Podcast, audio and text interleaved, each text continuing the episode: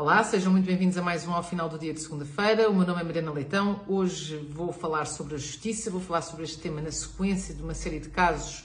eh, que têm vindo a público de um, detentores de cargos públicos, nomeadamente presidentes ou ex-presidentes de Câmara, um, e agora o secretário de Estado, que também já foi presidente de Câmara. Uh, no fundo, pessoas que uh, foram indiciadas, foram constituídas arguídas uh, por suspeita de estarem envolvidas numa série de situações ilícitas ou de, ligadas à, corrupção ou prevaricação. E, no fundo, esta situação toda levanta-me algumas questões. Por um lado, é de salutar que a justiça esteja efetivamente a conseguir Ehm, criar eh, mecanismos de investigação eh, e de formulação de acusação neste, neste tipo de casos. Não deixa de ser, por outro lado, preocupante que todos estes passos demorem ainda muitíssimo tempo a serem concretizados. Entre o início da investigação, a formulação da acusação, eh, até se chegar a um, a um tribunal e se efetivamente se julgar as pessoas e se decidir se elas são culpadas ou não, passam-se eh, imensos anos, décadas, eh, para não dizer. Eh, que levanta outro problema, que é, muitas vezes o que acontece é que eh, acaba por haver o arquivamento ou mesmo a prescrição eh, deste tipo de situações, de casos deste género, eh, em que fica a ideia no ar de que há uma certa impunidade ligada a este tipo de, de casos, nomeadamente casos ligados a detentores de cargos públicos. Eh, e os cargos em que há, no fundo, a classe política envolvida, pessoas que são eleitas por todos nós, traz, uma, traz duas agravantes. Por um lado, porque há um dano económico, financeiro, efetivo para o Estado, porque o lesado é o Estado eh, o, o, e, no fundo, todos nós. Por outro lado, há uma descredibilização Uh, e um desprimor para toda a classe política, para as instituições democráticas e uh, para a justiça, porque, em bom rigor, lá está,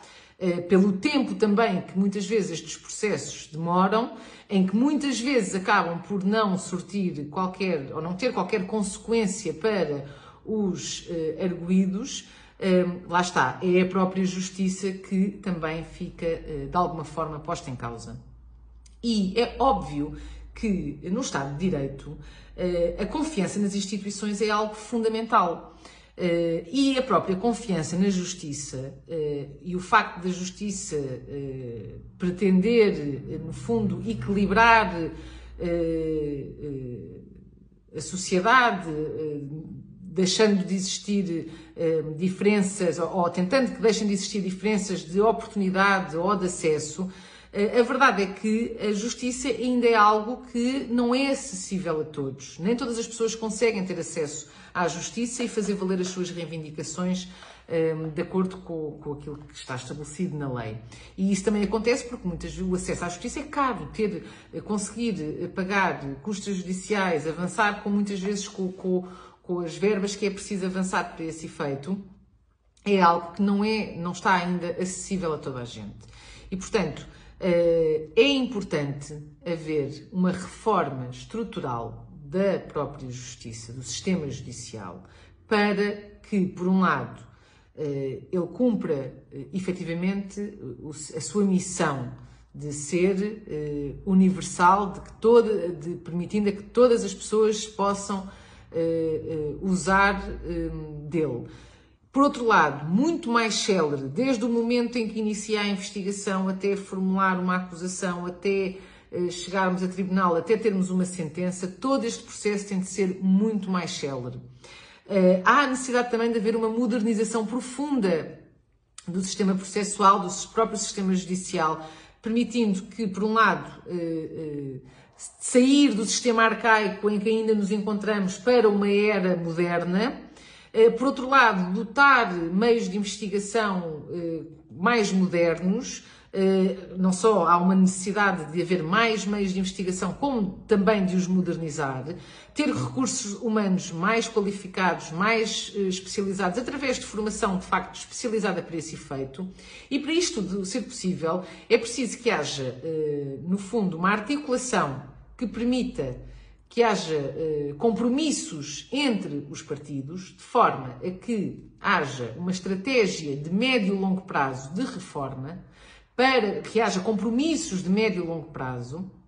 com planeamento também de médio e longo prazo, para permitir que as medidas que é preciso introduzir, as reformas que é preciso fazer, se conseguem fazer dentro dos timings que forem definidos para tal, sem que, porque muda o governo ou porque muda o primeiro-ministro, tudo o que eh, estava eh, em cima da mesa deixe de estar. Porque muitas vezes é isso que tem acontecido e que faz com que eh, não se consiga ter tido até hoje uma reforma uh, efetiva uh, da justiça,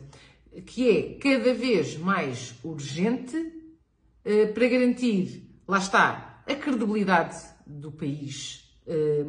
o acesso universal de todos à justiça. Uma justiça célere que um indivíduo eh, que esteja, eh, que seja arguído, seja julgado e se for culpado tenha a sua sentença, mas se for inocente seja absolvido sem estar anos à espera dessa absolvição, em que tem a sua vida pessoal eh, e profissional profundamente condicionada por essa situação e, portanto, no fundo, uma justiça que funcione de forma eficaz e eficiente para garantir uh, o direito uh, a todos nós de termos acesso a ela e de termos a garantia e a confiança de que a justiça funciona. Muito obrigada a todos e até para a semana.